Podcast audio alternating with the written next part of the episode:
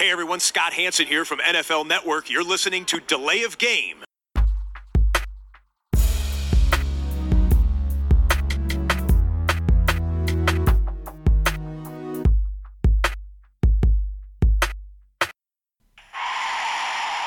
of game.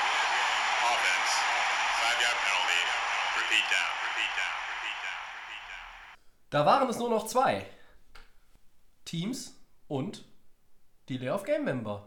Zumindest für heute. Heute sind wir nur zu zweit. Ich begrüße den Max Tobi, grüß dich. und wir begrüßen euch ganz herzlich zu Delay of Game, dem Football Podcast, Episode 110. Mein Gott. Heißt so viel wie äh, unsere 100. Folge ist schon wieder 10 Wochen her. Ja, Krass. stimmt. So schnell geht die Zeit wieder rum, ne? Ne? Auf jeden Fall. Wir Ja, steuern schon auf die 200 zu. ja genau. Wir haben mit den Planungen quasi in unseren Köpfen schon angefangen. Ja, Wir wissen ja, was so bei 500, was wir da Das stimmt. gesagt haben, ne? Ja, ja, aber wenn er so Ja. weitermacht, spielt er ja dann immer noch. Das wird dann schwer. Ja, muss, muss man schauen. durchzählen, ob das in der Offseason sein wird. Ne? Ja, bin mal gespannt. Der Christian lässt sich entschuldigen, der ist ähm, heute leider verhindert, ähm, aber trotzdem wird, werd, werdet ihr nicht auf den Christian komplett verzichten müssen in diesem Podcast, dazu später mehr. Und bevor wir loslegen, klären wir zunächst die Bierfrage. Ja, ich habe ein ganz klassisches Feltins V Plus Lemon Grapefruit. Okay. Gleich zwei davon, weil es ist ja 50-50 hier in, dem, in, dem, in der Ja, Flasche. ist ja deswegen- mehr Limo als Bier. Mehr Limo. Was hast du? Ja, ich habe natürlich mal wieder noch ein IPA aus meinem Bestand hier rausgekramt. Joker IPA von der Williams Brothers Brauerei aus Schottland. Ähm, ja, Sehr ich gut. trinke das ja dann auch meistens in meinem Glas, um Ja, sehen, wie es aussieht. Sieht ganz gut aus auf jeden Fall. Ja, und dann Läuft. können wir loslegen und blicken zurück. Max, wir beide heute im Duett auf den Championship Sunday. Die Genau. Lama Hunt Trophy für den Sieger der AFC geht an die Chiefs. Das werden wahrscheinlich schon alle mitbekommen haben. 35-24 gegen die Titans. Meine Frage an dich, sind eigentlich schon wieder zwei. Was waren die Erfolgsschlüssel für Kansas City? Und was bleibt nach dem Aus aus der Saison von Tennessee in Erinnerung? Ich würde einfach mal kurz was zum Spiel sagen. Also, Ja. ähm, ich glaube, die meisten hier unserer Zuhörer haben es gesehen. Äh, starker Start der Titans fand ich am Anfang des Spiels. Ähm, Touchdown, also war kurz ein Field Goal, dann kam ein Touchdown von Derrick Henry. 10-0 vorne. 10-0 vorne, dann kam nochmal der Touchdown von den Titans. Ich weiß gar nicht, wer das war, glaube ich, Offensive Line Spieler oder war, ich mich Genau, da, genau, genau, der dann nochmal ja. so ein, wie so ein Der war So eligible für den Catch. Genau, und ja. der war einfach frei in der Zone. Und irgendwie hat man dann gemerkt, okay, die Chiefs ähm, kommen äh, so ein bisschen wieder ins Struggle am Anfang. Das ist irgendwie, hatten wir ja schon im Vorspiel gesehen gehabt. Ähm, aber ich muss sagen, äh, Das war noch nicht ganz so krass es war nicht so ganz so krass gegen Houston, aber irgendwie habe ich so das Gefühl, sie haben es irgendwie auch gebraucht, um wieder mal die Initialzündung zu haben. Mhm. Denn dann kamen sie auch wieder, ähm, vor der Halbzeit aber auch. Für mich, weil wir ja auch gerade die Frage haben, äh, war, was war der Erfolgsschlüssel, war für mich die Szene, als Patrick Mahomes alleine Richtung, ähm, ich wollte die 10 Yards natürlich erreichen, aber dann der Defender der Titans ihn nicht richtig tackeln konnte und dadurch ein Touchdown entstanden ist, wo Mahomes dann wirklich mit einem Spin, gerade mit seiner kompletten Körperkraft in, dieses, in die Endzone gelaufen ist. Und für mich als Zuschauer ähm, war das definitiv der Schlüsselmoment, meiner Ja. Meinung nach.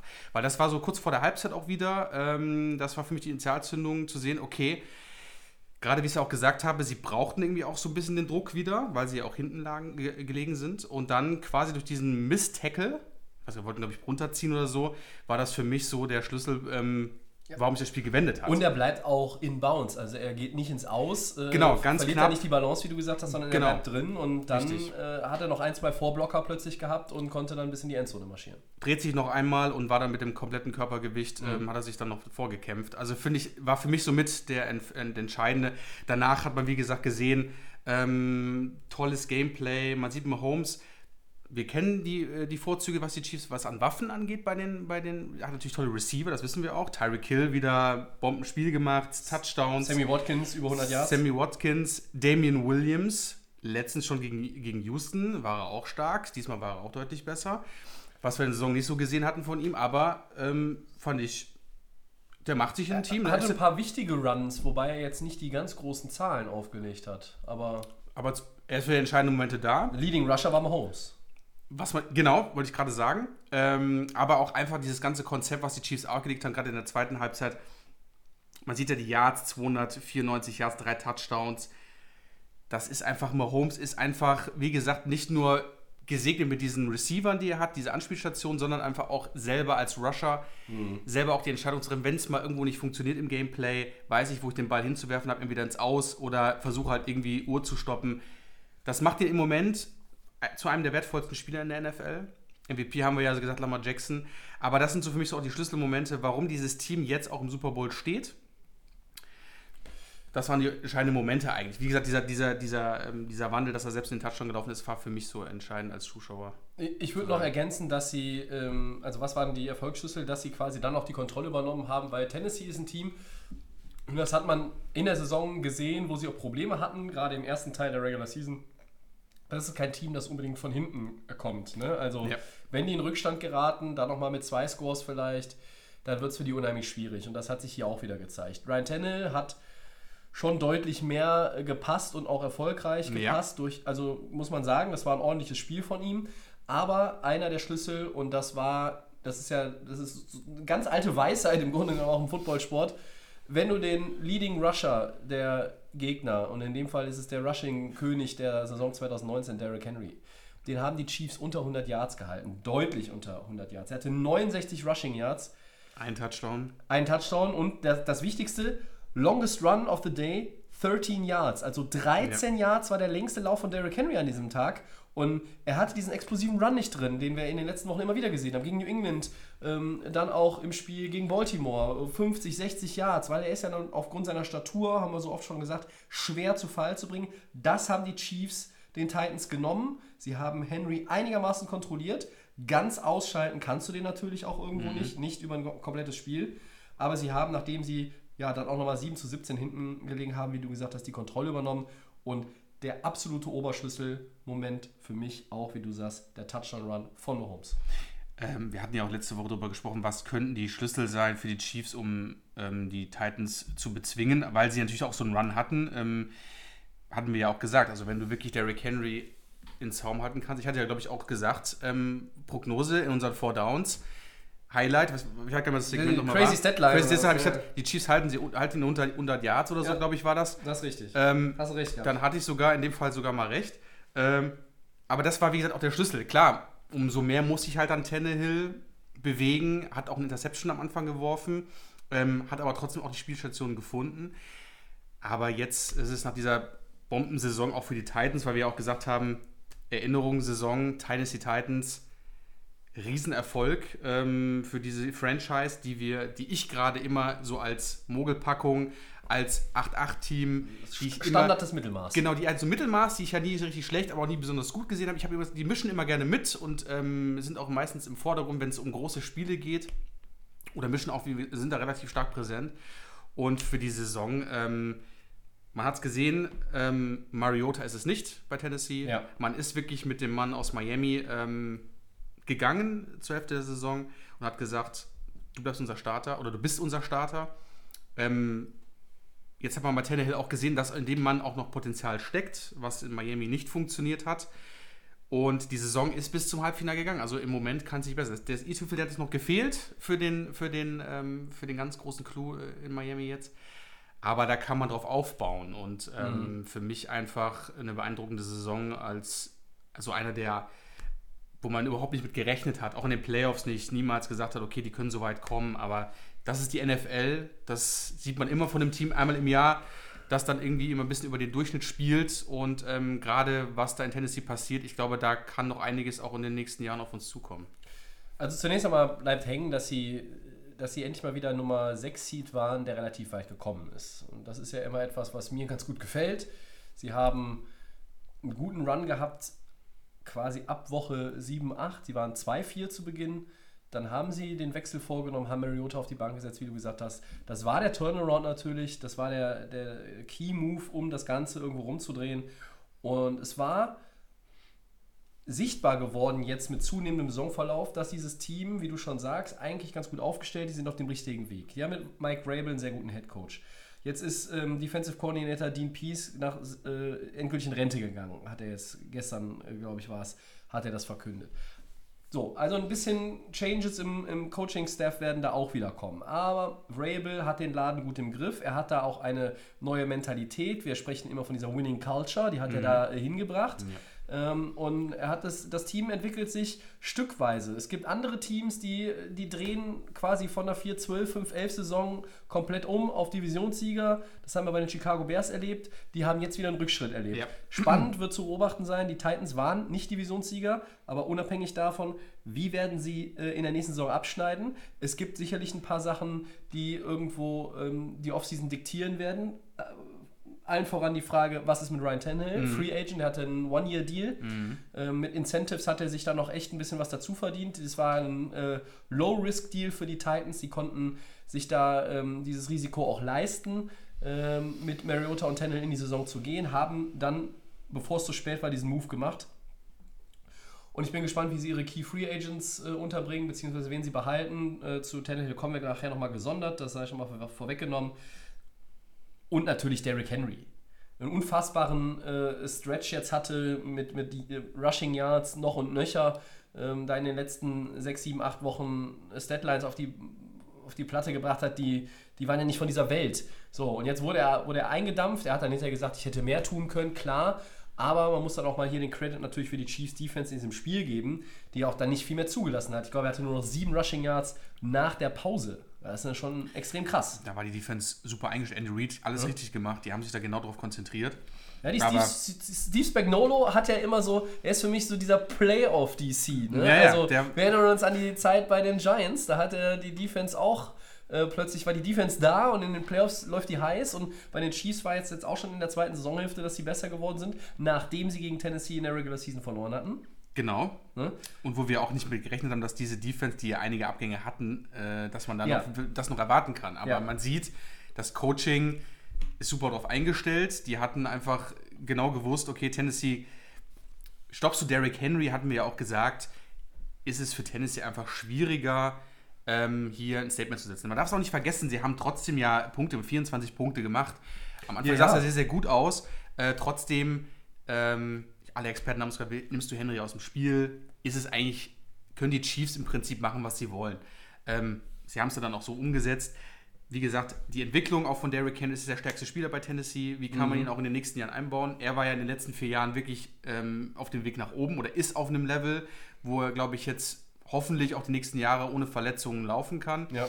Ähm, da halt noch, wie gesagt, das Thema drumherum bauen und wie gesagt, du hast es ja angesprochen, was ist mit dem Quarterback, mit der Situation, Mariota, Tannehill, was ganz Neues, man weiß Mariota ist si- sicherlich nicht der Starter 2020 in Genau, aber was machen sie? ist, ich, jetzt klar. setzen ihn auf die Bank, arbeiten mit ihm nochmal oder ist er komplett für was anderes gedacht, wollen sich von ihm lösen? Das, ähm, aber das Fazit ist ganz klar, er ist nicht der Franchise-Quarterback, den man sich damals, ich glaube, war er Nummer 1 Pick, ich weiß es gar nicht mehr. Ich glaube, war Nummer Nummer zwei eins- hinter Nummer Jameis. Winston. Ähm, genau, die, die beide Kombi, äh, die beiden aus, äh, genau, aus dem gleichen äh, Draft-Jahrgang. aber man, sieht könnte, einfach, man könnte, wenn man fies ist, auch sagen, das Tandem des Grauens. ja, richtig. Ähm, war kein schönes Draftjahr, glaube ich. Aber trotzdem, ähm, man sieht einfach, es hat für Tennessee mit ihm reicht es nicht. Also das äh, hat man versucht. Aber das ist natürlich jetzt das deutliche Statement auch für ihn als Quarterback. Du gehst mit einem neuen Typen rein. Der ist eigentlich der Backup. Und äh, der bringt dich fast bis zum Super Bowl. Ist einfach, die Zeit ist für Mariota eigentlich da abgelaufen. Ne? Das denke ich auch. Und zu den Titans bleibt natürlich auch noch hängen. äh, Henry war der, ähm, hat den Rushing-Title gewonnen in der Regular Season. Richtig. Ähm, es war, äh, wie er gesagt hat, wir standen die ganze Saison mit dem Rücken zur Wand, haben gekämpft und an uns geglaubt. Das hat man gesehen. Und ich habe das Spiel, ähm, das AFC Title Game, mit dem Basti zusammen geguckt am Sonntag und habe zu ihm gesagt, die Titans, die, die, gehen nicht, die gehen nicht runter, die bleiben nicht unten, die, die stehen nochmal auf, auch wenn sie zurückliegen. Die kommen nochmal, die glauben an sich und die versuchen immer noch dieses Spiel zu drehen. Da wird keiner einzig, kein einziger an der Seitenlinie oder auf dem Feld irgendwo mit seiner Körpersprache dir verraten, ah, Mist, das wird nichts mehr. Und so haben die auch gespielt. Und da muss man auch nochmal den Hut ziehen. Ähm, Ja. Die Körpersprache bei dem anderen unterliegenden äh, Team aus dem NFC-Title-Game, die war in der ersten Halbzeit schon phasenweise eine Katastrophe, Ja. ehrlich gesagt. Da kommen wir ja gleich noch zu. Stimme ich dir zu, aber gerade auch die Connection äh, zwischen Head Coach bei den Titans und den Spielern, also man hat immer irgendwo gesehen, es wurde immer noch gearbeitet. Du hast zwar hinten gelegen, Ja. aber ich fand die Einstellung der Spieler selber sowie auch der, ähm, des Coachings Da wurde immer noch mal geguckt auf dem Gameplan, was kann man noch mal machen. Mhm. Anweisungen von, äh, von der Seitenlinie zu den Spielern. Also es war nie so das Gefühl, dass die Titans gesagt haben, okay, jetzt ist das Thema erledigt, wir sind jetzt hier am Ende. Ich fand, die haben eigentlich schon bis zum Schluss gekämpft. Ja. Aber ich habe es ja angesprochen, ohne Henry ist es einfach immer noch nicht, ist das Team noch nicht bereit, um Ja. nach Miami oder für, für den Super Bowl. Wir, wir wollen jetzt ja auch nicht sagen, dass halt andere Teams irgendwie die, die weiße Flagge hissen und dass dann kein Nein. Coaching mehr stattfindet. Aber bei Tennessee war es halt nochmal irgendwie auch ein anderes Gefühl. Ne? Ja. Du hast bis zum Schluss irgendwie dieses Gefühl gehabt, dass du, dass du da eine, eine, eine Mannschaft siehst, Spieler siehst, die immer noch alles tun, alles glauben und das ist wirklich bis zum letzten und die holen alles raus, was, was in ihrer Macht steht. Und da muss man dann auch mal in, in dieser Form einfach den Hut ziehen. Aber Tobi, Ähm, ich unterbreche, aber es ist ja, genau das, was Problem. dieses Team ähm, hatte aber auch Grund zur Hoffnung. Du hast die Patriots rausgeholt, du hast diesen, Ja, diesen. Run gehabt, und du hast es auch letzte Woche gesagt, was Und die Ravens Die rausgehauen. Ravens, du hast ähm, eigentlich so die mit den Favoriten in der AFC, hast du einfach Ja. gezeigt und ähm, deswegen finde ich es einfach so faszinierend, dass man einfach gesagt okay, man hat an der Seite trotzdem gesehen, wir haben so viel erreicht diese Saison und diesen, diesen, ähm, diesen Flow, den man da so mitgenommen hat aus Foxborough in Baltimore gewonnen. Also mich hätte es auch nicht gewundert, wenn sie wirklich die Chiefs noch mit irgendeinem Nee. Thema noch, äh, äh, auch noch rausgekickt hätten. Also es wäre natürlich das Perfekte überhaupt gewesen, aber ähm, trotzdem hat man, wie gesagt, sie, sie kämpfen und ähm, für mich auf jeden Fall eins, äh, gerade im nächsten Jahr auch extremst äh, spannend zu sehen, was auch in Tennessee passiert, ob sie wirklich dieses Niveau auch halten können in der AFC, ähm, was natürlich deutlich entspannter ist als in der NFC, das haben wir ja auch gesagt öfters mal. Ähm, bleibt abzuwarten. Da ist ja auch eine Menge Talent da, ne? Derrick Henry hast du ja. angesprochen. AJ Brown, der Rookie-Receiver, äh, bin ich ein Riesenfan inzwischen von. Ähm, und du hast in der, in der O-Line jetzt auch nicht die äh, schlechtesten Voraussetzungen, in der Defense auch nicht. Ähm, es ist ein ausgeglichenes Team, wie ich die letzten Wochen immer gesagt habe. Und wenn Ja. du 2-4 startest und die Gesamtbilanz ist am Ende 11-8 und du warst im AFC Title Game als Nummer 6 Seed der AFC, dann äh, war das eine gute Saison. Genau. Da darf man jetzt natürlich auch zu Recht enttäuscht sein, aber man darf dann auch mit ein paar Tagen Abstand zu Recht stolz sein. Und alle Titans-Fans, ähm, die können sich, glaube ich, freuen. Diese Franchise geht in die richtige Richtung und es sollte mich nicht wundern, wenn Tennessee in den nächsten Jahren dauerhaft um die Playoff-Plätze mitmischt. Also ich meine, die haben sie in den letzten Jahren auch immer schon gemacht. Wie du sagst, immer so ein bisschen als, das, äh, als, als die Das ist Mogelpackung. auch so ein bisschen als Schrecken, weißt Ja, du? ja, Keiner wollte gegen die spielen, gegen die Defense Die nicht. sind unangenehm zu spielen, das haben wir ja auch gesehen. Das hat, das hat New England jetzt auch nochmal in den Playoffs in einem, Ja. in einem Do-or-Die-Spiel gesehen, genau wie Baltimore. Und von daher, Tennessee, also äh, nochmal Chapeau, das war wirklich toll. Und äh, wir sind gespannt, wie es dann in äh, Tennessee bei den Titans weitergeht in der Offseason und dann in der neuen Saison. Genau. Hau mal weiter. Nächstes Spiel, oder? Ja, äh, ich leite ein, dann kannst du zuerst äh, ein bisschen was dazu sagen. Dank einer überragenden ersten Hälfte gewinnen die 49ers mit 37 zu 20 gegen die Packers, sichern sich die George Hallis Trophy und ziehen ein paar Stunden nach den Kansas City Chiefs in den Super Bowl ein. Max, was hat den Unterschied ausgemacht in dem Spiel? Und äh, danach wollen wir noch mal ein bisschen auf die Saison von Green Bay zu sprechen kommen.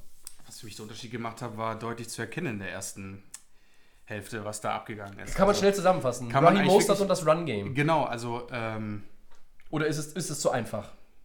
es ist nicht so einfach, weil ich eigentlich nur diesen Mann äh, bei der Offense der 49ers gesehen habe. äh, wenn ich die Stats sehe von äh, Jimmy G, Hey, der hat immerhin acht Pässe geworfen. ähm, hat er acht Pässe, aber das sind 77 Yards. Und ähm, ich sage immer ganz, ich sage immer ganz ehrlich, Win is Win. ja, ja. Und ähm, auch wenn er jetzt mit so einer Prognose den Super Bowl gewinnen sollte, spielt es in dem Moment keine Rolle. Aber ähm, ich muss dazu sagen, das ist die Hoffnung für die 49ers. Das ist ein. Damit, hat man Arbeit, damit möchte man arbeiten die nächsten Jahre. Ich finde, dass seine Performance ähm, in den Playoffs mich jetzt nicht weggehauen habe. Ich finde, das ist irgendwie. Ja, das ist ja so ein bisschen mit Tannehill vergleichbar, Max. ist genau, Aber das er, genau, er ja, aber es musste ist- auch nicht. er musste auch nicht, weil ähm, man muss ganz ehrlich sagen, die Packers Defense war im Run-Game einfach absolute Scheiße. Ja, ich mal so darfst. Scheiße gerne Ich sage sagen. es so, es war nicht existent, sag- die Defense. Es war nicht Existenz. Ähm, ähm, die konnten, also Mostert konnte machen, in alle Richtungen spielen, ob er durch die ähm, Ja. O-Line und, und die D-Line gelaufen ist, ob er links oder rechts ist. Die Packers waren komplett mit dem Run-Game überfordert. Also ich muss ganz ehrlich sagen, davon habe ich, war ich echt überrascht, weil ich habe ja die Packers Defense auch letzte Woche gesagt, ähm, das ist auch so für mich so das herausragende ähm, was die Packers ja haben. Sie haben ja auch sehr viel in der Offseason dafür getan. Aber dass man auch wirklich dann, ähm, du hast es ja aufgeschrieben, in der ersten Hälfte 27 zu 0 für ein Title-Game in der NFC. Ich, will, ich würde jetzt gerne äh, ich würde jetzt gerne den Christian dabei, weil den, seine Meinung wäre mir sehr, sehr wichtig gewesen. Aber wir haben ja noch, du hast auch noch Ja, Christian. wir haben den Aber Christian dabei, Wie gesagt, so gesehen, ähm, ne? ich muss sagen, die Packers vollkommen überfordert. Mit dem Run Game habe ich gerade angesprochen. Aaron Rodgers meiner Meinung nach keine guten Ideen. Es hat für mich an, an die Klasse, an einer, an einer Klasse gefehlt, die ich eigentlich von ihm kenne. Die Defense ist einfach brutal. Das merkt man einfach von den 49ers. Also das ist ein ständiges Durchbrechen. Die O-Line hatte ihre Probleme. Aber ich fand die Ideen, weil ich ja gesagt habe, wie kann man die 49ers Defense irgendwo so ein bisschen aus dem Ruder bringen. Weil wir haben ja gesagt, das Problem bei den Packers war, du hast nur einen Wide Receiver. Das Ja. ist Adams. Hat, danach hatten wir, Christian hat es öfters angesprochen, ist dann eher Mittelmaß, was wir da haben.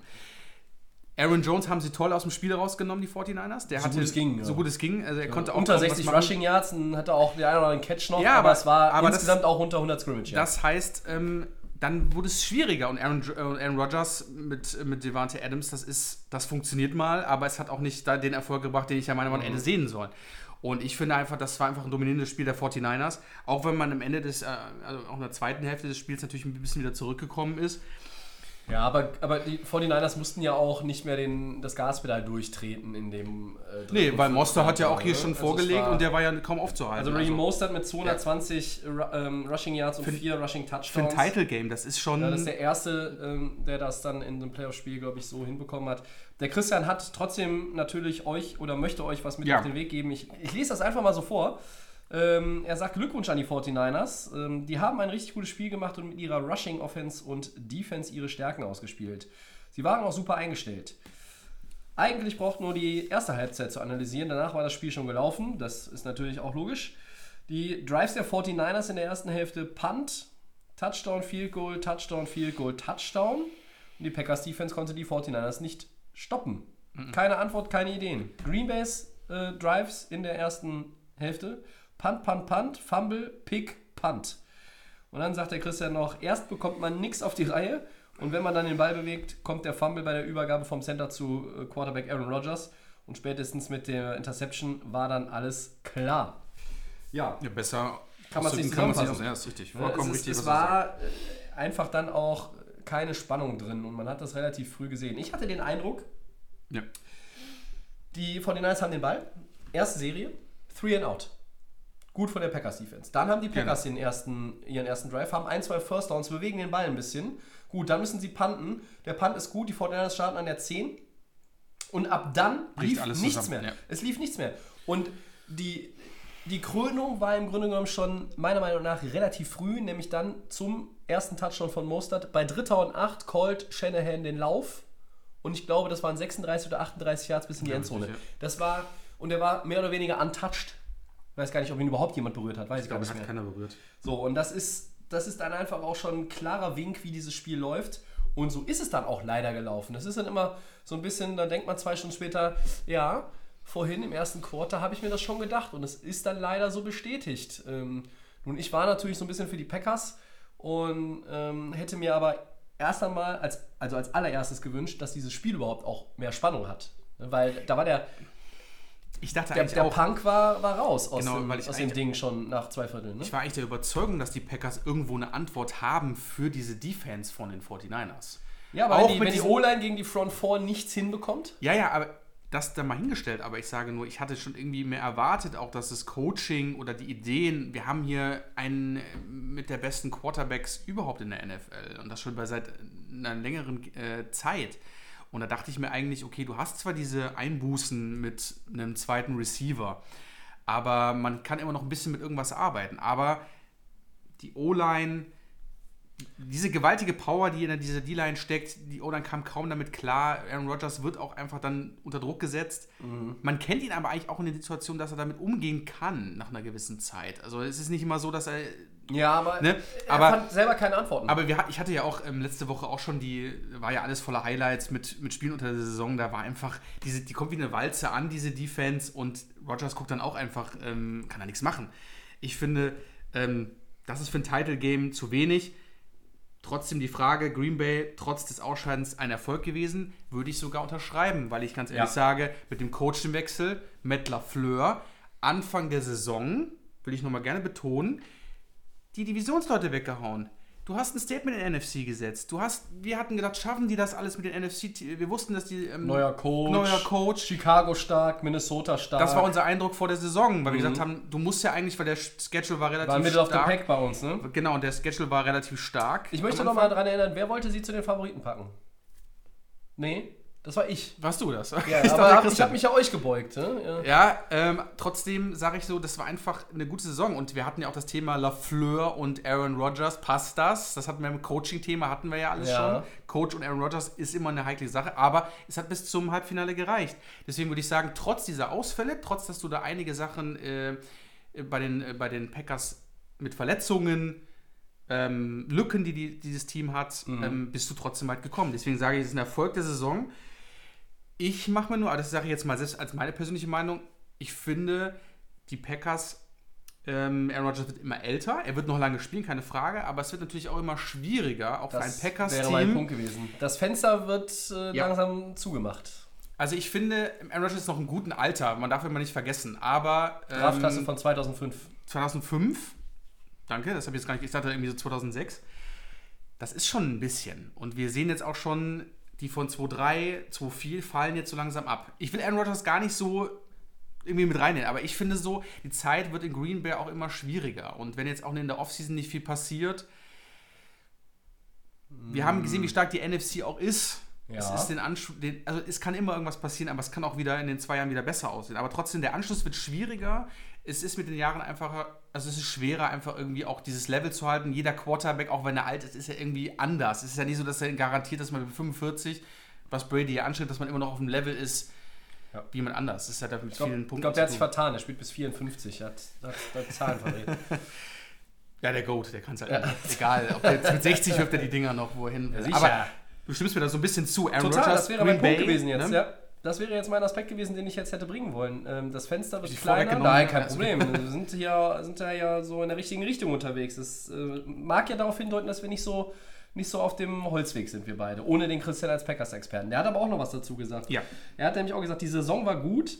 Der Kern der Mannschaft bleibt erhalten. Man muss aber versuchen, Wide Receiver Tight End Position zu verstärken. Ja, dringend. Ähm, vielleicht auch den Defensive Coordinator irgendwie da nochmal gucken. Mike Patton war da am Ende dann doch jetzt auch nicht so.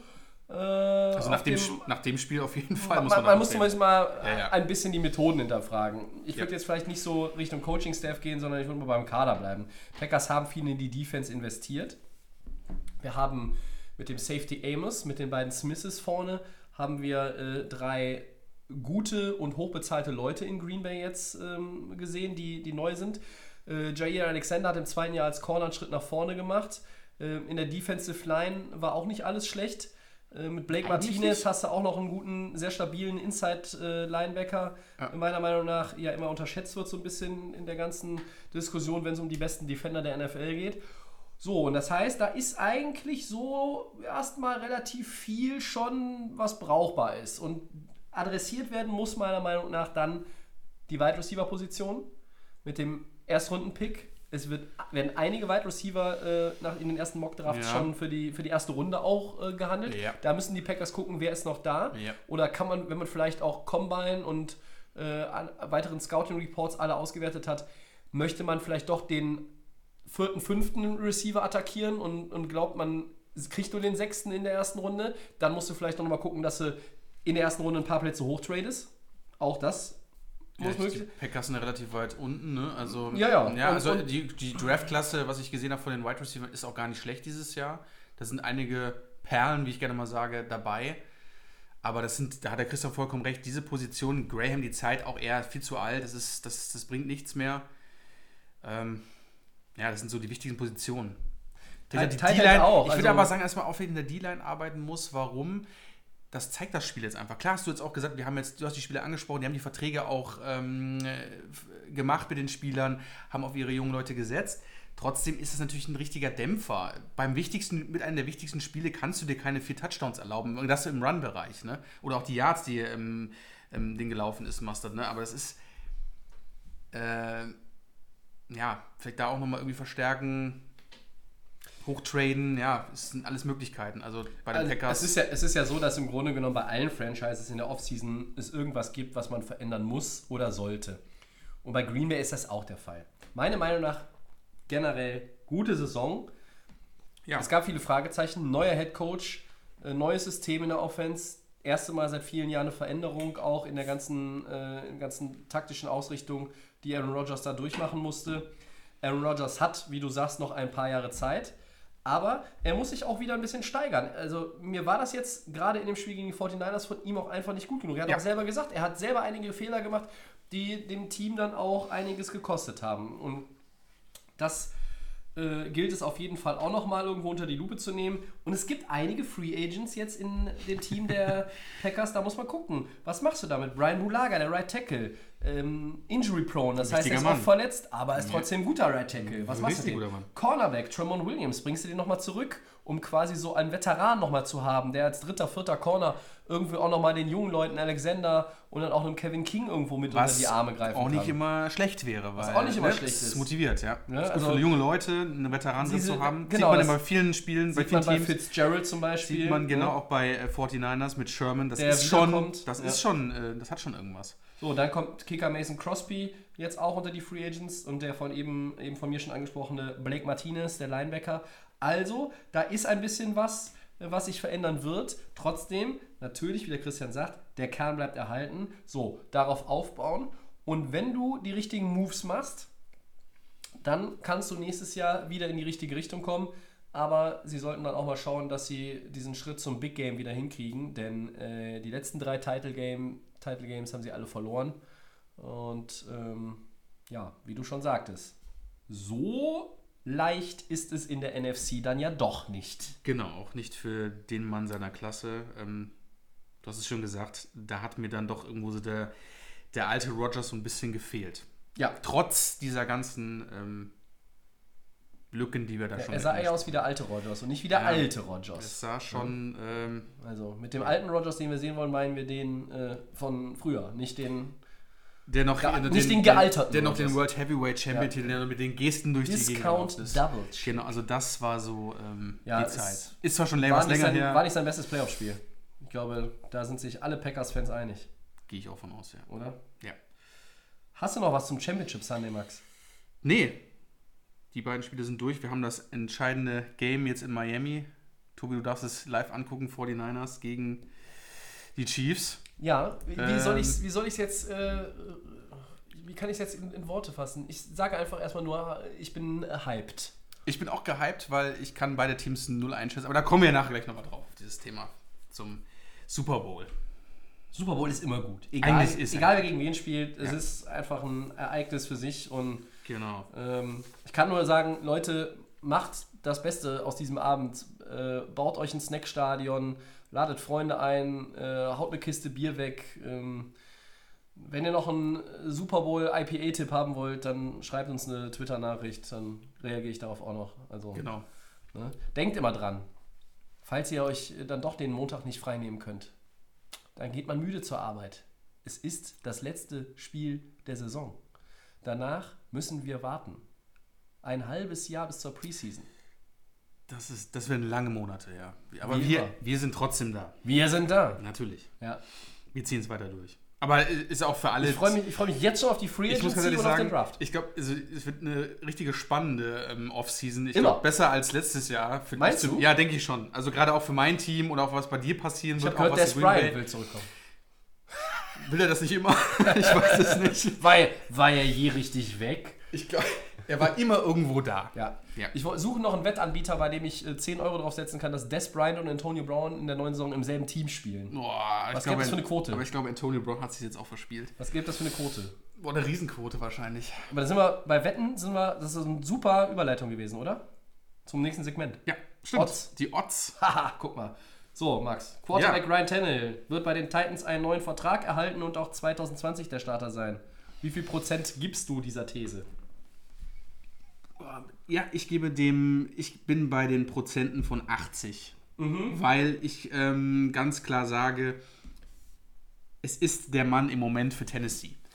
Äh, wir haben alles schon mit ihm besprochen. Äh, es war der Clou für die Titans, äh, sich da den zu holen in der Offseason. Tobi hat es gesagt, günstig, hat einen Riesenerfolg in dem Team, mit, also hat dazu beigetragen. Ich sage nur 80, weil ich mir auch vorstellen kann, dass bei Tennessee auch irgendwas im Quarterback-Bereich noch anders passieren kann. Vielleicht kommt ein Free Agent, vielleicht kommt auch irgendwas. Dein Gelache, ich weiß schon, du, willst wieder auf den, auf den Goat vielleicht anspielen, ich weiß es nicht, aber ähm, trotzdem, äh, gerade was auch im Draft passiert, Tennessee muss weit unten picken, kann aber auch irgendwie, ich weiß gar nicht, wie der Salary Cap bei den Titans auch ist. Ich glaube, der ist gar nicht mal so schlecht. Oh, der ist ziemlich gut. Also von allen. Playoff-Teams, die, Ist er, äh, die drin fünf? waren, waren sie, glaube ich, die mit der meisten Kohle. Ich glaube, es ist Top 5 sogar, wenn ich mich nicht täusche. Äh, Top 5, Top, ich habe sogar drei im Kopf. Nee, nee, so weit oben sind sie nicht, aber Okay. äh, sind sie oder Top 10 sind sie auf jeden Fall. sie haben äh, 61 Millionen, Mhm. nee, 54 Millionen. Äh, sie sind damit 4, 5, 6, 7, 8, 9, 10, die Nummer 11. Sie sind Nummer 11, okay, sind doch Also Nummer 54 11. Millionen können Ja gut, aber da kann man ein bisschen was mit arbeiten, da kann man Ja, ein bisschen was machen. Du musst Ähm, ja auch darüber nachdenken, ob du Derrick Henry jetzt schon äh, bezahlst. Ne? Also äh, die vertragliche Situation von Derrick Henry ist jetzt auch nicht so, dass er noch irgendwie zig Jahre Na, sollten die safe Titans bei aber, dir ist. Ne? da sollten die Titans doch wirklich mal den Deckel drauf machen, weil den Mann sollte man eigentlich wirklich ungern abgeben. Aber wie gesagt, Ryan Tannehill sage ich 80% mit dem Umbruch vielleicht ähm, Rookie Quarterback oder ein Free Agent. Aber ich bin doch davon überzeugt, dass ähm, die Titans nicht viel falsch machen würden, wenn sie dem äh, Ryan Tannehill dann auf jeden Fall den Starterjob geben können. Mariota ist es nicht mehr. Das, davon können wir, glaube ich, zu 100% äh, die Odds vergeben, dass es nicht so ist. Was sagst Ja. du denn, Tobi? Der- Derrick Henry ist äh, unrestricted Free Agent, wenn ich das richtig sehe. Oh, dann Also- wird die Kohle ja eigentlich zu ihm fallen. Wird die Kohle schnell ausgegeben werden müssen. Äh, müssen sie ja. Also, keine Ahnung.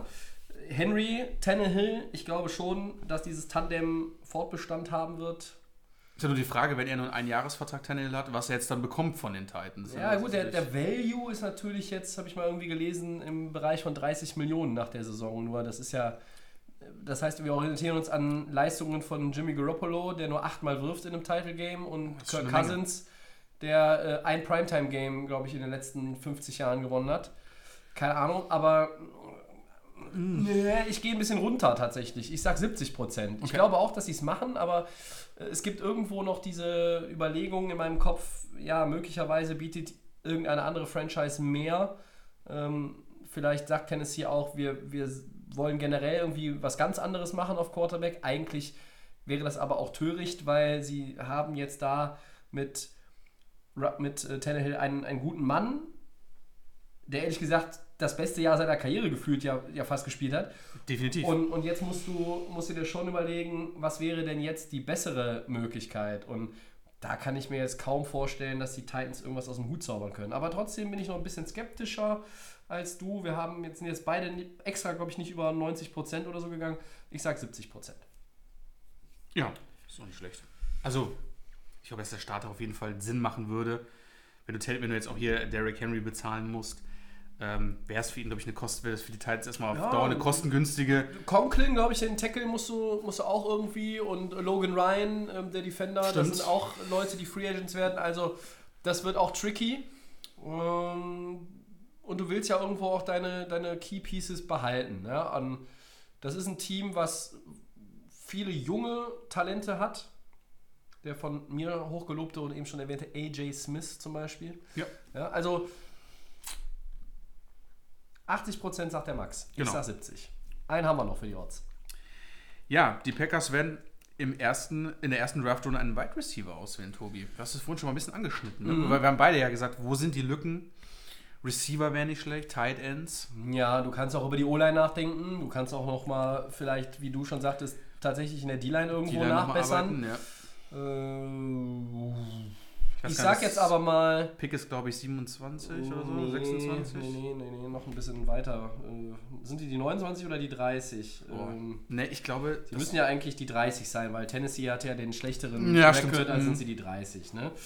Ich sage, ah, die Wahrscheinlichkeit, dass die Packers einen Receiver in der ersten Draftrunde auswählen, liegt bei 45 Prozent. doch so wenig. Ich finde das sogar schon hoch. Weil, Findest du hoch? Ja, weil du, weil, du, weil du natürlich sagen kannst, okay, teil den Kuchen auf, ne? Wie viel Prozent für einen Tight End würdest du geben? Wie viel Prozent würdest du für einen O-Liner geben?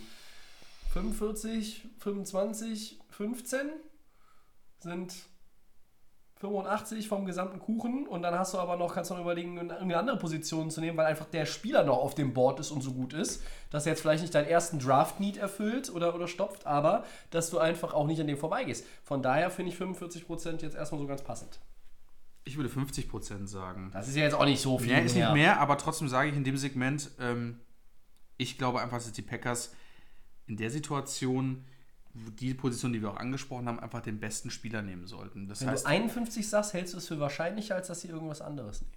ja, natürlich. Also ich sag mal so, Nein, das glaube ich ja auch mit Ich, 45, ich also glaube einfach so, ähm, dass Lassen wir die Mathematik raus. Ja, es ist, glaube ich, situationsabhängig, was einfach auf dem Board stehen wird. Deswegen sage ich 50-50, weil du sagen kannst, du kannst 50% Tight End nehmen vielleicht oder 50% einen Right Receiver. Also ich glaube, das kann man sich, das kann man einfach in der Situation auch schwer sagen, dass ich jetzt einen Tipp abgeben, Ja, sie sind ja auch Ne? trade-happy jetzt gewesen, sage ich mal so ein bisschen in den letzten Jahren beim Draft, hin und wieder zumindest. Ja, also Brian Gutekunst, der äh, GM, der äh, traut sich auch mal was und deshalb könnte ich mir auch vorstellen, dass sie irgendwo noch mal ein Stückchen nach oben traden in der ersten Runde möglicherweise. Wenn du auf der 30 sitzt, kann es aber auch sein, dass du Picks sammelst, wenn du siehst, Receiver fallen runter, dann kannst du auch irgendwie dir noch einen zweiten äh, Second Rounder irgendwie holen oder so, indem nicht? du quasi deinen sehr- Erstrunden- ja. Erstrunden-Pick noch weggibst. Ja, für irgendjemand anderen.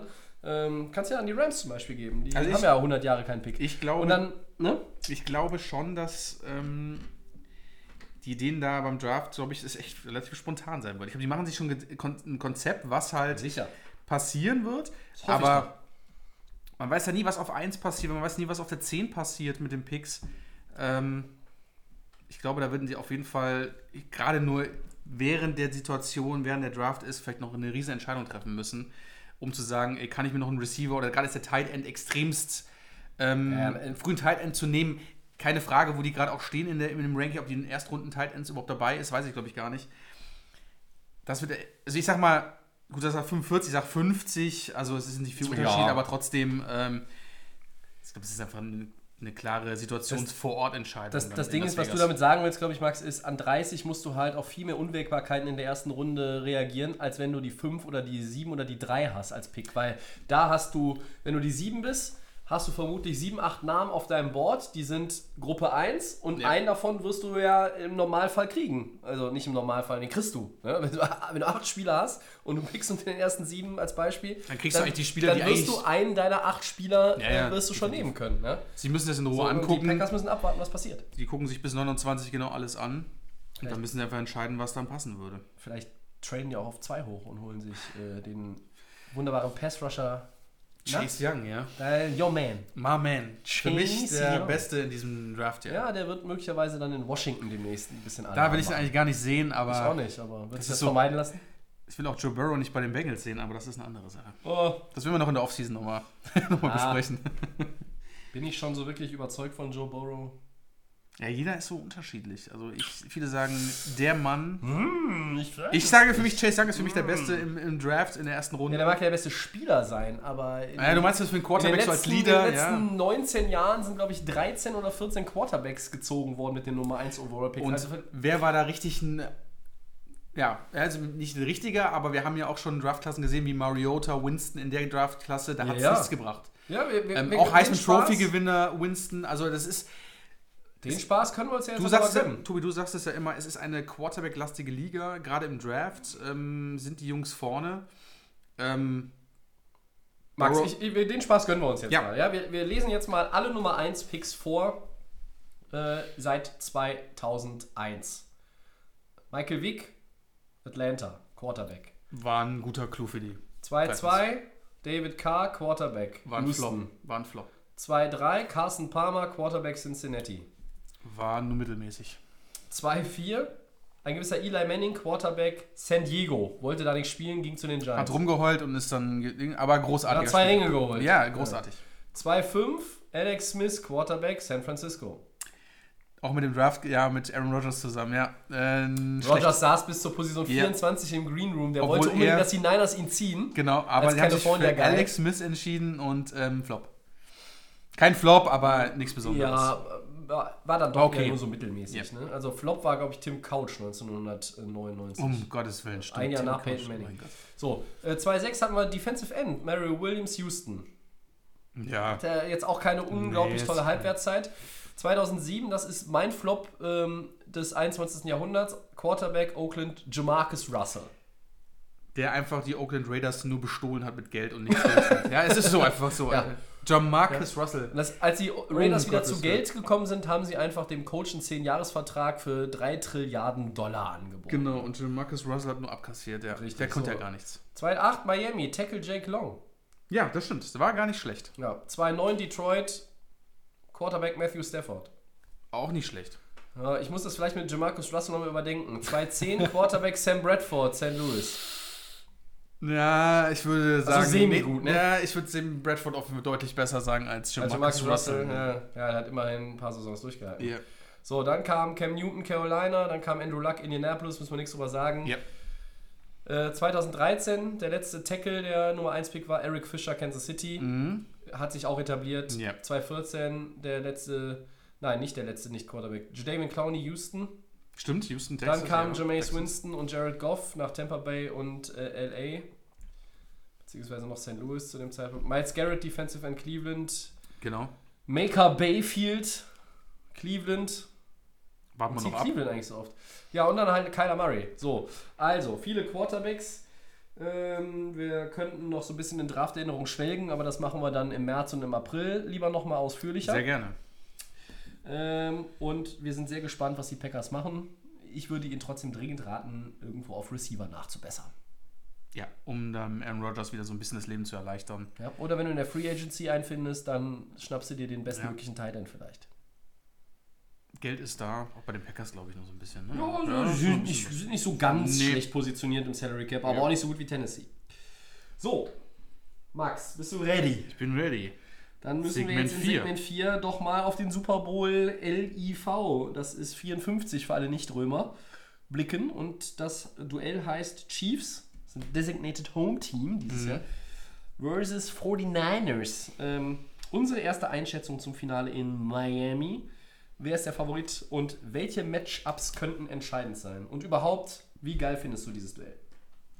Also erstmal Props an die Chiefs. Seit 1970 wieder im Super Bowl. Es hatte eine sehr, sehr lange Durststrecke für die Fans in Kansas, für das Team selber, für die Organisation. 50 Jahre. Richtig lange. Ähm, man sieht einfach bei den Chiefs, ähm, sie haben damals die richtige Entscheidung getroffen, einen jungen Mann, Patrick Mahomes, zu ziehen, der in seinem zweiten Jahr ist, liebe Leute. Nein, also er ist im dritten Im dritten Jahr, genau. Also er als ist im- Spieler im im zweiten zweiten, genau. Er Jahr, war ja ne? im ersten Jahr hinter Alex Smith, der dann äh, nach Washington gegangen ist und dann haben sich die Chiefs für ihn entschieden.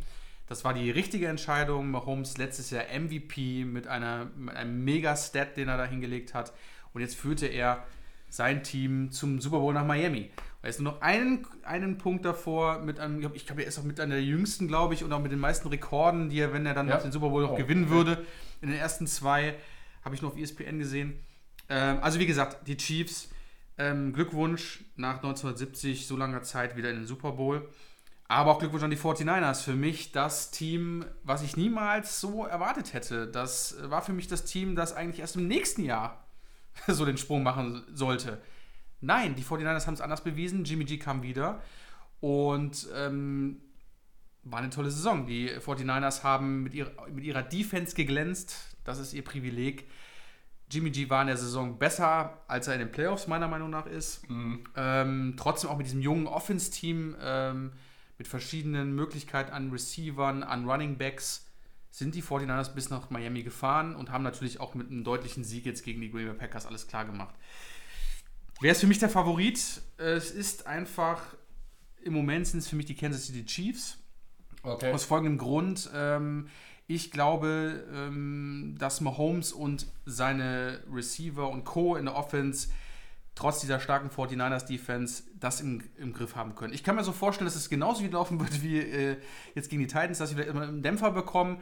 Aber das ist, glaube ich, auch das Privileg der Chiefs, auch das Coaching, dass da leben die von. Und für mich ist das irgendwie ein Footballteam, was jetzt für mich eigentlich den Super Bowl verdient hat. 49ers sage ich natürlich, ist immer gefährlich. Ähm, Man darf die nie unterschätzen. Die Defense habe ich angesprochen.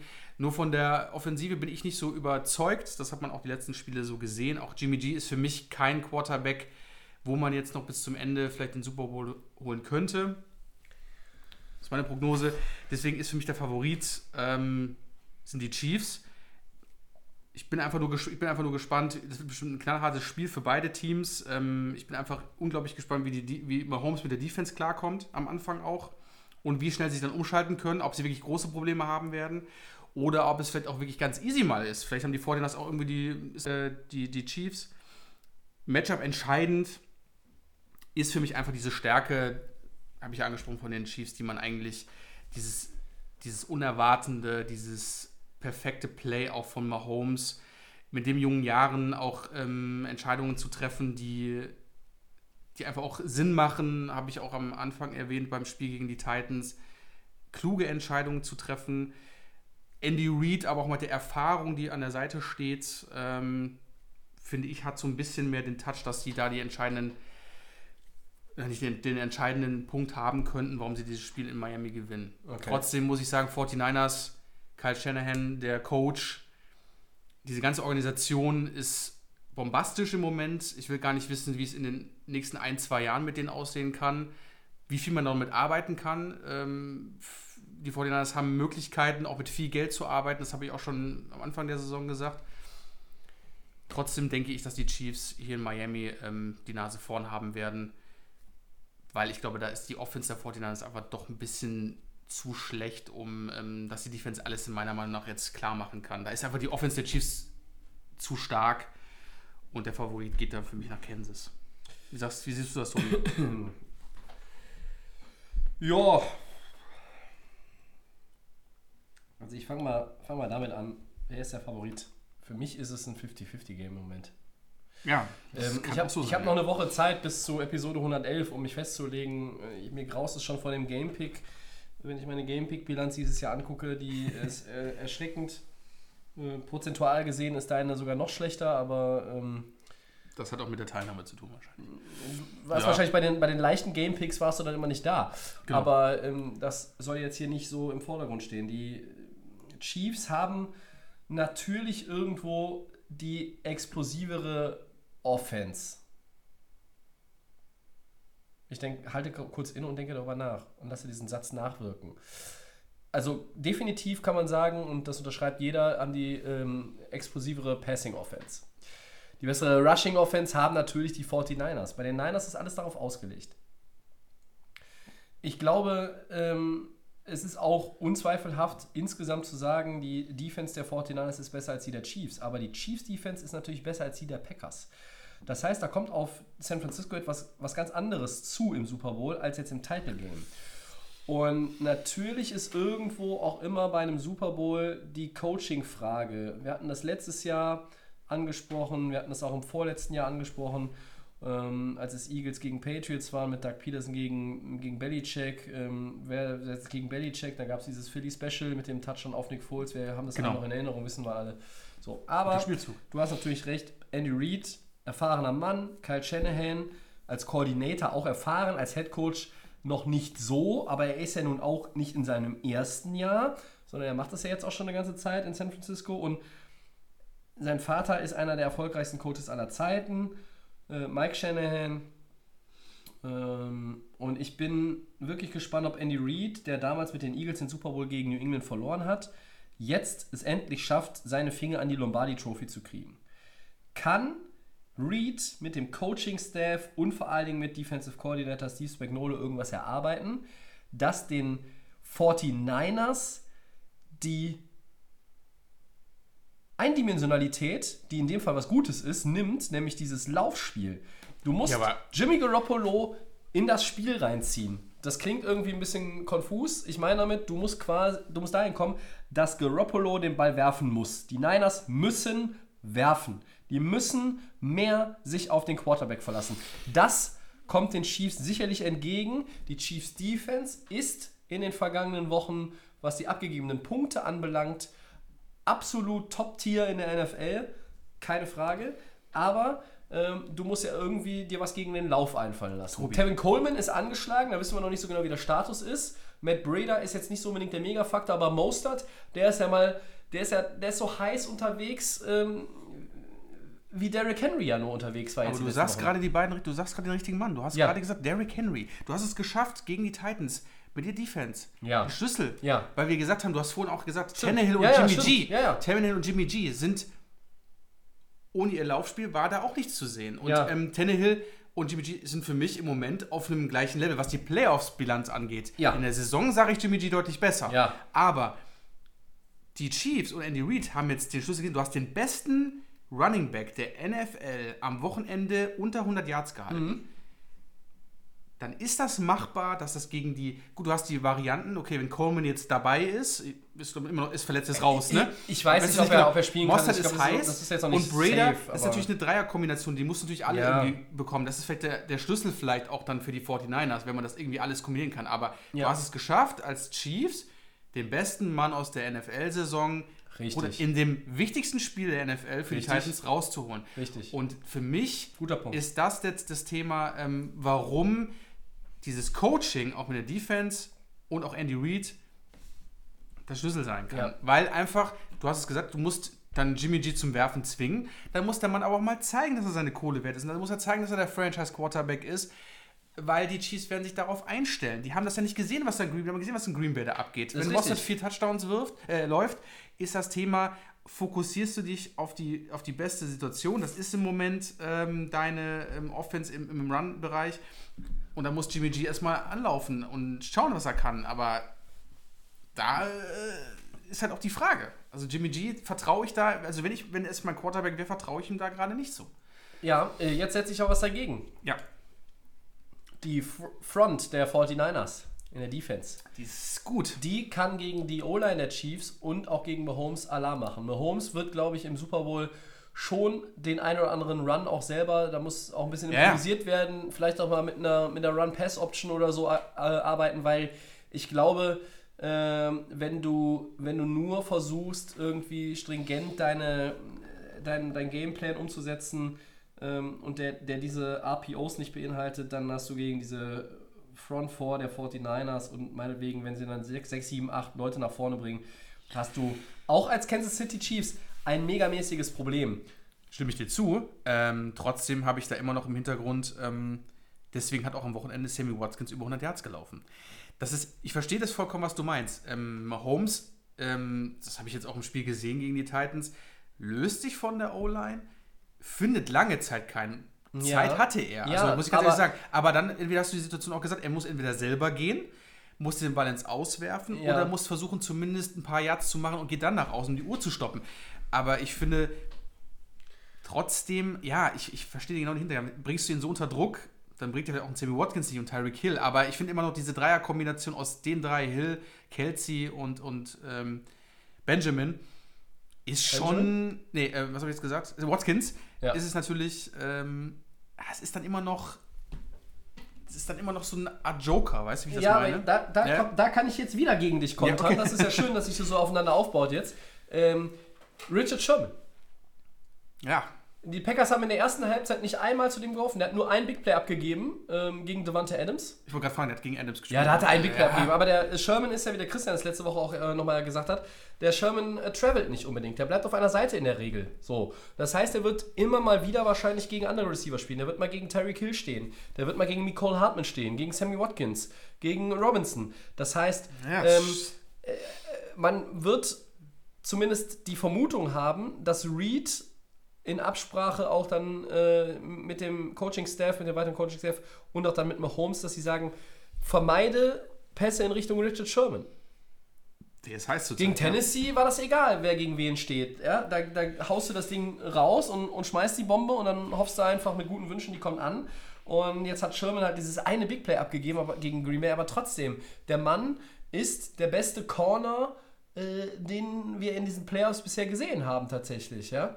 Hast du das mitbekommen? Äh, den, den, den, ähm, den Fight gerade zwischen Darrell ähm, Reeves und ähm, Ja, muss ich ganz ehrlich sagen, ich bin gut. kein Richard Sherman-Fan, aber immer Reeves soll mal die Schnauze halten. Ich Also mein, von zu Hause twittert und ähm, ja, ja, wo aber ist der Typ denn? steht am ist er in den ich Playoffs gewesen? Nee. Der Reeves. Er hat drin? er hat, ich ich fand es ganz amüsant. Ich mag dieses Gebäsche, auch wenn es dann irgendwie über Social Media geht, weil einfach, man zeigt einfach so einen alten Veteran, der auch einen Super Bowl geholt hat. Und dann Richard Sherman, der sich ja auch so angegriffen gefühlt hat, als er dann in dem Interview war gegen Ja, am Anfang. Aber man darf es nicht vergessen, du sagst richtig, das ist ein ganz gefährlicher Mann. und den kannst du gegen jeden stellen und der Mann läuft immer noch mit. Also es ist nicht so, dass der, der kann Tyreek Hill auch aufhalten, obwohl der, der meiner Meinung nach der schnellste Wide Receiver in der NFL ist. Naja, ich sag mal, wenn es ein Lauf, also wenn wirklich ein tiefer Pass Ja, gut, dann geht, ist er gegen ver- Tyreek Hill kommt gut, kein Defender Ja, an aber trotzdem, ist, er- aber ich glaube auch trotzdem, dass er nicht nur mit dem Speed, aber auch mit der Intelligenz eines Corners Ja, die das hat auch er. wieder aus. Das Klar. ist auch wieder seine Stärke. Dann macht es wirklich das Die, Run die hat er auf jeden Fall. Ja. Und von daher, also ich Der bin- liest das Spiel, der weiß, Ich wie bin die kein Pässe großer kommen. Richard Sherman-Fan, aber man muss auch Sherman einfach mal attestieren. Der hat sich nach der Verletzung, auch bei der neuen Franchise, der hat sich wieder richtig in den Vordergrund gespielt, spielt absolut ein Top-Level. Ja. Und was er auch, was er auch kann, und das, das geht halt anderen Leuten auch ab, die ein großes Maul haben. Er hat auch ein großes Maul, aber er lobt auch mal andere. Er lobt auch mal den Gegner. Ja? Er freut sich auf Patrick Mahomes. Ähm, er freut sich äh, äh, dann auch, oder, oder, oder er kennt auch mal an, wenn, wenn auch Gegner irgendwie ausgeschieden sind und sagt, ja, die haben eine gute Saison gespielt oder so. Ähm, Sherman ist auch jemand, dem du irgendwo anmerkst, er beschäftigt sich auch immer mit dem gesamten Ding NFL. Er guckt nicht nur so sehr, er lebt nicht nur so sehr in seiner eigenen Blase. Dieses Ding, was mich an ihm immer stört, äh, ständig diese Opferrolle einzunehmen, so nach dem Motto, äh, äh, Ja, alle haben ja irgendwie was gegen zu, mich. zu wenig Credit. Ich wäre zu schlecht oder ne? sowas, aber. das geht mir auch auf den Keks. ja. Aber trotzdem, das ist wieder so ein Matchup. Sherman gegen wen auch immer, weil du kannst ja wahrscheinlich nicht sagen Sherman gegen XY, weil ähm, Sherman immer auf einer Seite stehen bleibt. Nächstes Duell, Travis Kelsey. Wer verteidigt Travis Kelsey? Der macht in den Playoffs auch, was er will. Da müssen sich die 49ers, glaube ich, fast noch mehr einfallen lassen als gegen Tyreek Hill oder Sammy Watkins. Stimme ich dir vollkommen zu. Kelsey, drei Defender, kein Problem für den Mann. Also das habe ich mal alles schon gesehen in Endzonen, in ähm, Dritter und Dritter und Acht und der nimmt den Ball und läuft nochmal für 10 Yards mehr. Ja. Das ist für mich auch, wie gesagt, ne, also das ist für die Vorteile mit, mit der gefährlichste Spieler ähm, nach, also mit Mahomes zusammen. Also es ist. Und, und du hast eben die Running Backs angesprochen bei äh, San Francisco. Da kann ich jetzt aber auch nochmal nachlegen. Shady McCoy. In den Playoffs nicht gespielt Nee. bisher. Der wird aber im Super Bowl, ist ja, der ist auch nicht ausgezählt für den Super Bowl, soweit ich weiß. Das heißt, spielt Shady und Damian Williams, hast du auch im Backfield wieder mehr Möglichkeiten. So, das macht die Chiefs dann auch wieder unberechenbarer. Ja, aber um jetzt mal ein bisschen die Seite zu wechseln, exemplarisch müssen wir einen Mann rausheben, auf den müssen die Chiefs eine Antwort haben. Und das ist für mich eines der Key-Matchups, abgesehen von Shanahan gegen Reed an der Seitenlinie. Eric Fischer, der Left Tackle der Kansas City Chiefs, gegen Nick Bosa. freaking Bosa.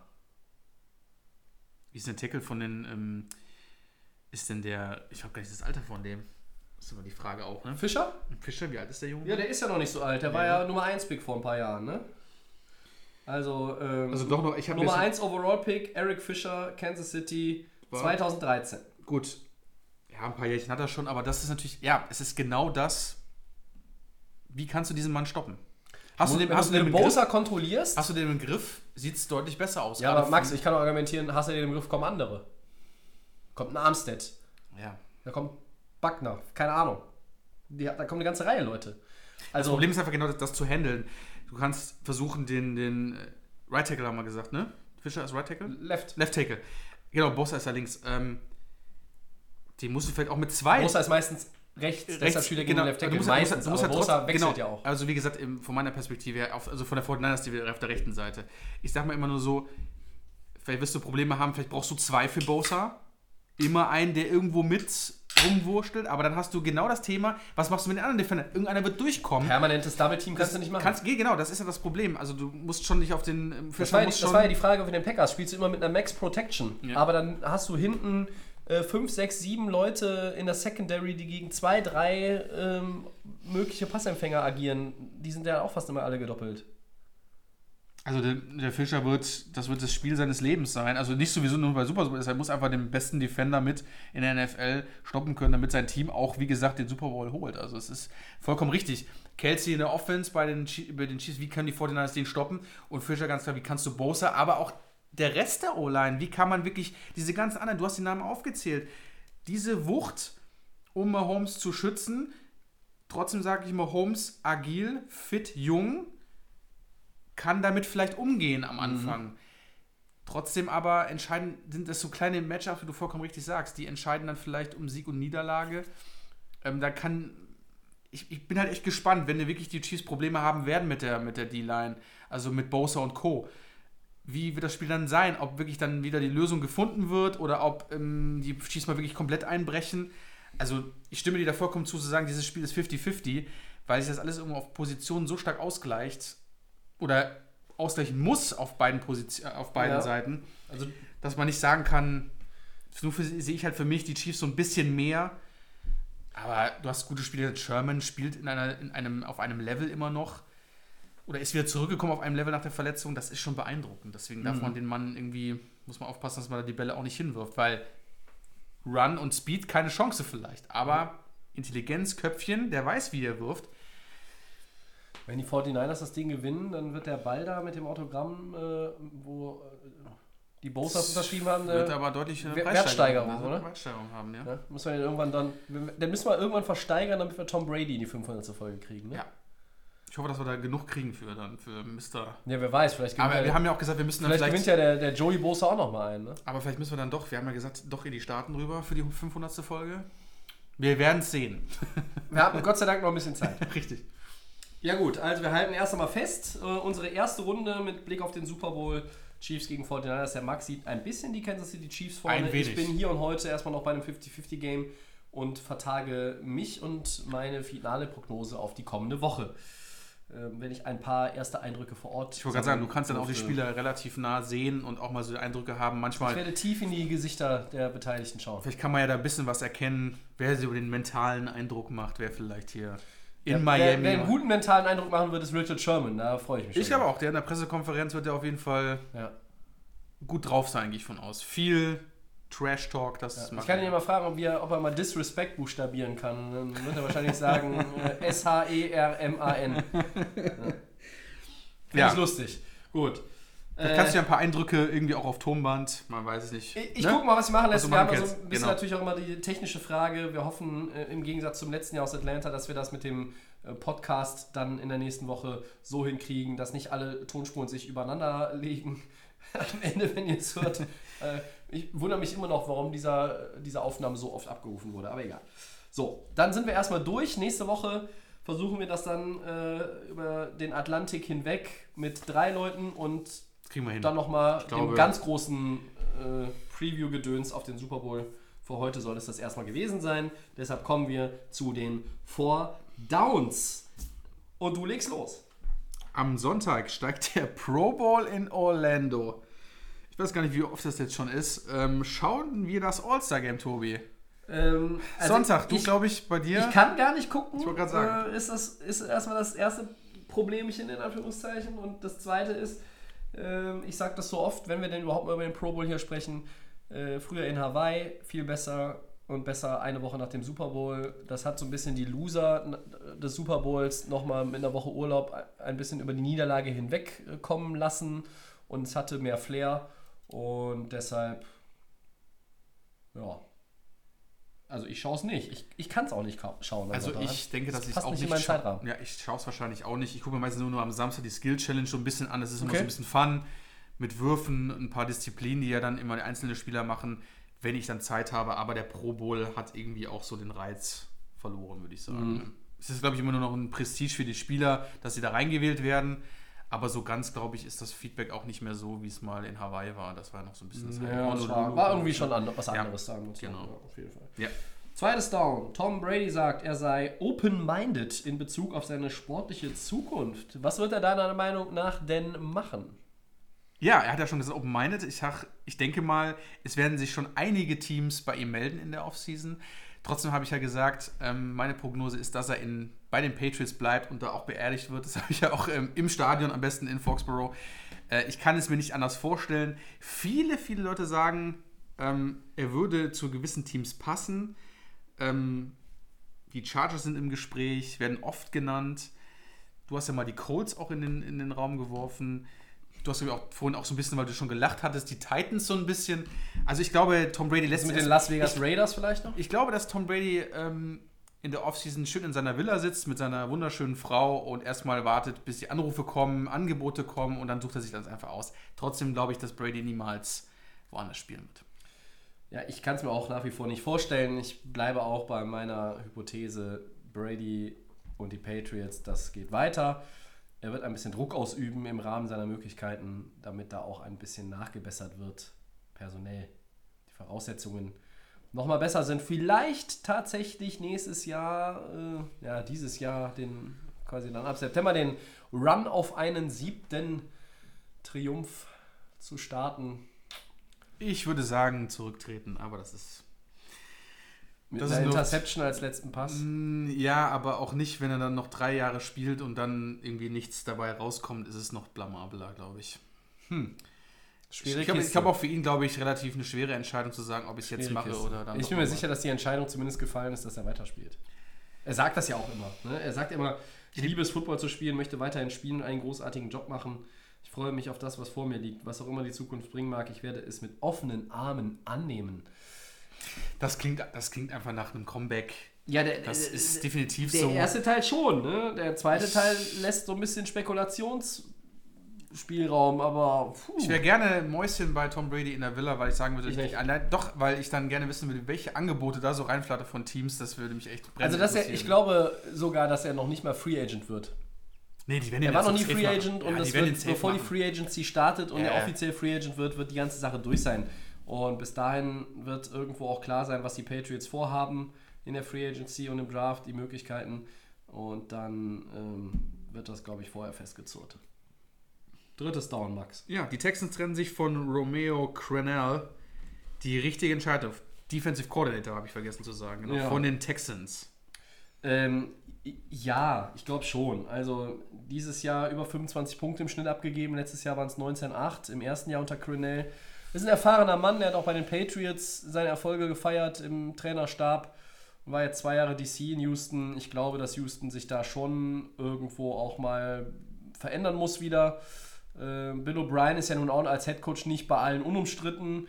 Ähm, ich hau manchmal auch auf ihn drauf und manchmal lobe ich ihn dann auch wieder. Also es ist so ein bisschen hin und her. Aber Crenell ist dann jetzt auch raus und ja, da muss man jetzt sich schon irgendwie was Neues einfallen lassen. Also von daher ist es schon richtig. Ich hatte es ja gesagt bei den Texans, dass ähm, die Defense war nicht besonders überragend, auch in den Playoffs nicht. Und ich finde es die richtige Entscheidung, dass Cornell jetzt ähm, da raus ist, dass sich die ähm, Texans da was Neues, vielleicht was Junges, ähm, auch mal, das ist ja auch mal ein relativ großes Phänomen, so ein paar junge Leute auch mal reinzuholen, die neue Ideen haben. Ich glaube, das wird den Texans ganz gut tun, um auch mal irgendwann mal auch in den Playoffs viel mehr zu erreichen, als wie es die letzten Jahre waren. Viertes Down. Super Bowl 54 wird geil, Komma, weil. Punkt, Punkt, Punkt. Erstens in Miami, zweitens ohne die Patriots und drittens wird ein geiles Matchup 49ers Chiefs, das wird ein knallhartes Matchup. Schön zu sehen, dass es mal nicht die Patriots sind, auch wenn wir natürlich immer sehr viele deutsche Zuhörer, also deutsche Fans haben, die natürlich Patriots-Fans sind, aber die drei Argumente machen es heiß.